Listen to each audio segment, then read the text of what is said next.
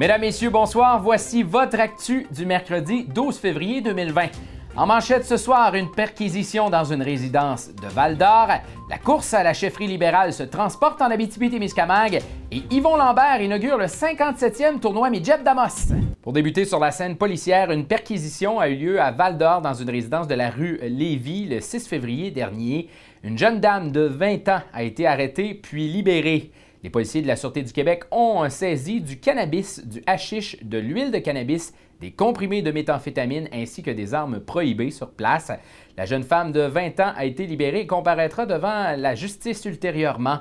Elle pourrait faire face à des accusations en lien avec le cannabis. La SQ rappelle que toute information relative au trafic ou à la production de stupéfiants peut être communiquée en tout temps de façon confidentielle à la Centrale de l'information criminelle de la Sûreté du Québec au 1-800-659-4264.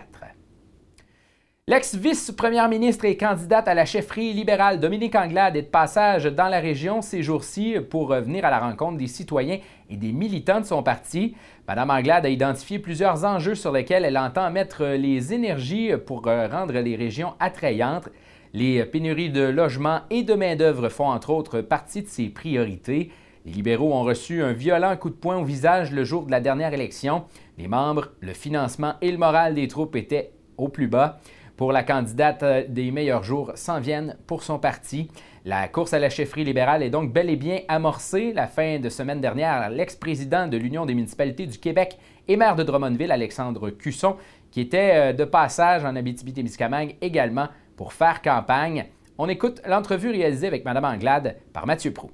Donc, euh, vous êtes engagé dans un processus qui est quand même un grand processus, beaucoup d'énergie que vous allez devoir mettre dans les prochains mois, prochaines semaines. Oui.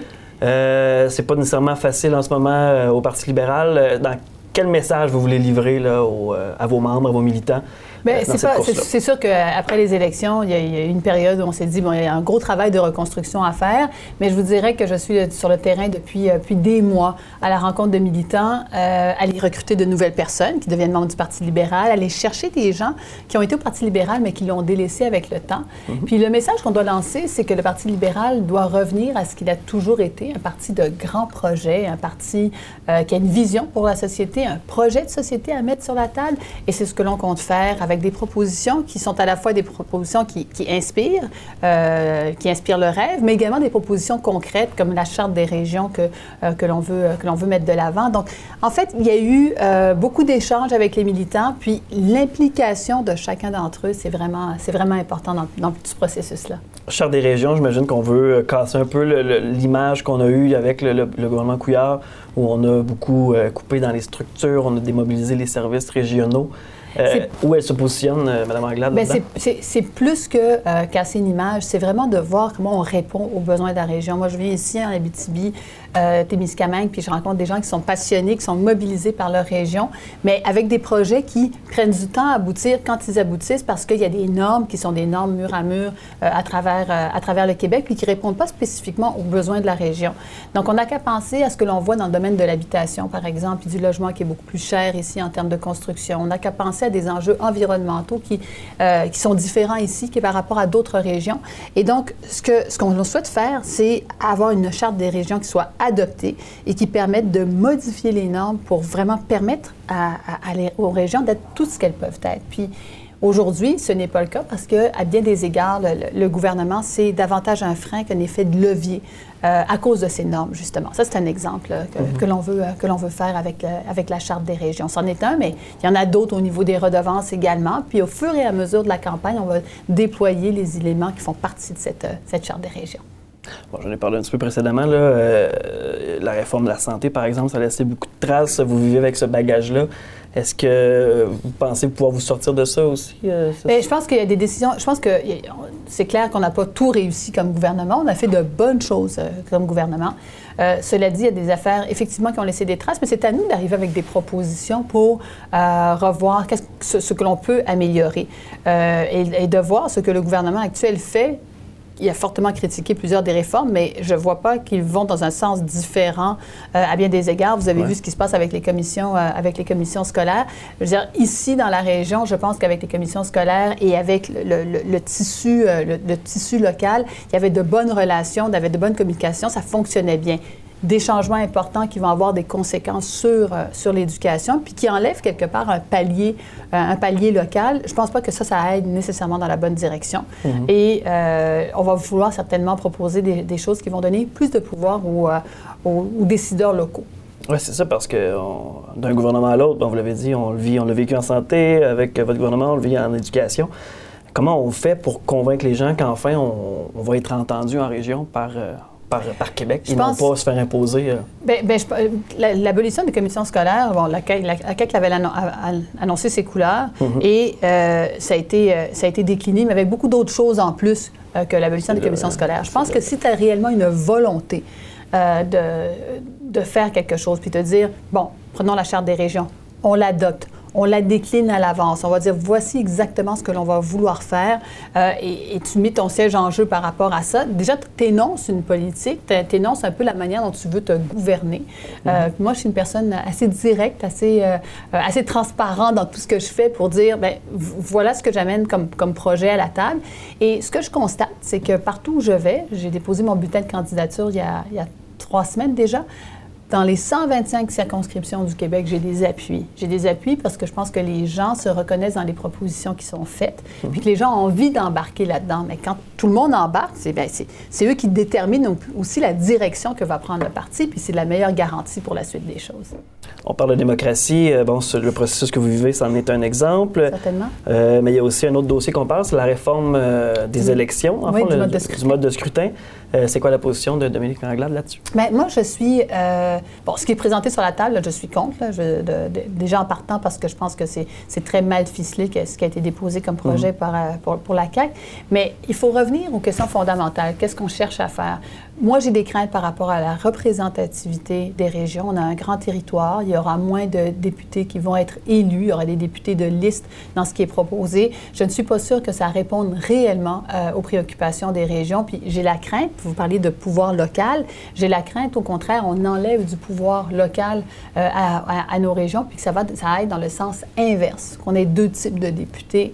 Euh, un député élu puis un député qui n'est pas élu, comment ça va fonctionner? Puis au bout du compte, qu'est-ce que ça va amener de plus? Mhm. Beaucoup de changements, mais quel est l'impact réel sur la population? Moi, je pense qu'on a mieux de se concentrer sur des choses qui vont faire en sorte que le, pouvoir local va être, euh, va être mieux, euh, mieux alloué. Mais il y a quand même un cynisme, mettons, euh, dans, les résultats des dernières élections où les gens, justement, ne se sentent pas représentés, sans dire que la, solution qui est présentée est la meilleure. Il y a quand même peut-être des améliorations à faire, pensez pas? Il y a, pas, ben, il y a toujours des améliorations à faire, puis le système que l'on a aujourd'hui, il n'est pas parfait. Il n'est pas parfait, puis je suis la première à le reconnaître, parce qu'il ne prend pas en considération des, des, éléments, puis des groupes qui pourraient, avoir, qui pourraient avoir certains pourcentages et ne pas être représentés. Donc ça, j'en conviens parfaitement. Mais il n'y a pas de système parfait. Alors, le temps que tu passes à réfléchir à un mode de scrutin puis à une réforme du mode de scrutin, au bout du compte, qu'est-ce qu'on cherche à avoir? Est-ce qu'on cherche à avoir plus de personnes qui vont voter? Est-ce qu'on cherche à donner plus de voix aux régions? Est-ce qu'on, et je pense qu'il faut se poser ces questions-là puis se dire, est-ce que la réforme qui est présentée répond à ça? Il n'y a personne encore qui a été capable de me faire la démonstration que ça allait être le cas. Donc, je me dis, l'énergie que nous allons dépenser à faire des choses, est-ce que c'est là qu'elle devrait être dépensée? Avoir le projet qui est sur la table présentement, ma réponse c'est non.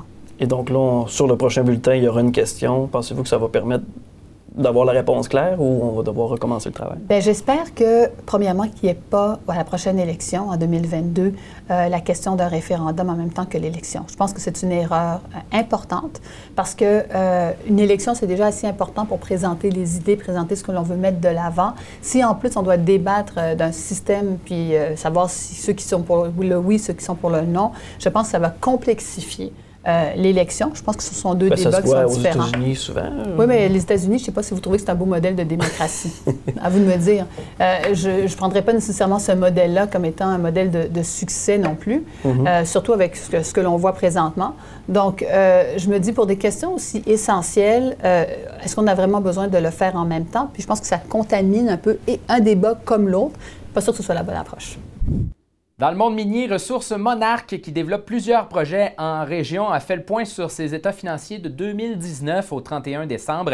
Les revenus totaux étaient de 2 458 842 pour un bénéfice net de 127 000 comme l'a rappelé le président et chef de la direction Jean-Marc Lacoste, le travail de 2019 s'est concentré à faire avancer les projets Wasamac, Beaufort, Croix-Nord, Fayol et Mackenzie Break.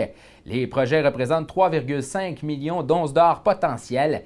M. Lacoste assure que le travail se poursuit et que le meilleur est à venir pour la compagnie. L'équipe de l'Actu et de TVC7 ont eu euh, une journée très chargée en raison de la semaine de la persévérance scolaire qui arrive euh, la semaine prochaine. En collaboration avec l'organisation de Action Réussite, nous avons préparé une émission complète sur le sujet de la persévérance scolaire. On discute de conciliation, travail et études avec des étudiants, un employeur également qui fait beaucoup de place aux étudiants en région, Isabelle Leblanc des restaurants McDonald's. À voir sur notre page Facebook au médiaté.ca ainsi que sur les ondes de TVC7 dès vendredi. Au culturel maintenant, le Conservatoire de musique de Val-d'Or, en collaboration avec le Centre de musique et de danse de Val-d'Or, présenteront l'opéra Conte Ansel et Gretel. L'œuvre sera présentée à la salle Félix Leclerc mercredi le 26 février à 19h. Des chanteurs du niveau collégial du conservatoire, de même que des jeunes danseurs du groupe de ballet 1 de la professeure et chorégraphe Catherine Lessard, seront en vedette dans le spectacle. La mise en scène est signée Marie-Laure Aubin du Centre de musique et de danse de Val-d'Or. Deux autres représentations auront lieu en après-midi pour les élèves de l'école primaire Saint-Joseph. Le spectacle s'adresse plus spécifiquement aux enfants de 7 à 12 ans mais les adultes y trouveront certainement leur compte. En improvisation, ce soir, c'est le match numéro 10 dans la Ligue d'improvisation L'Alibaba. Les joueurs de la Gourmandine visitent Carella Honda à la petite bouteille dès 20h. Et à Rouen-Noranda, Boeing Boeing est présenté ce soir au Théâtre du Cuivre. La troupe des productions par la Petite Porte poursuit ainsi sa tournée régionale. Hier, c'est devant une salle comble que le comédien Pascal Binette a amorcé euh, sa tournée à Val-d'Or, sa ville natale. Au sport, alors que les premières parties du 57e tournoi national midget d'Amos débuteront jeudi, l'événement a pris son envol hier soir avec la présentation du traditionnel souper des gouverneurs. Les convives ont d'ailleurs eu droit à une foule d'anecdotes et de moments marquants de la carrière du président d'honneur Yvon Lambert dans une conférence donnée par le principal intéressé. Le gagnant de quatre Coupes Stanley en a d'ailleurs profité pour se rappeler ses débuts au hockey. Ça va me rappeler un très, très beau souvenir parce que moi, mes débuts, c'est que midget, justement. Euh, j'ai eu ma première paire de patins à 13 ans, alors j'ai commencé à jouer au hockey organisé à 15 ans.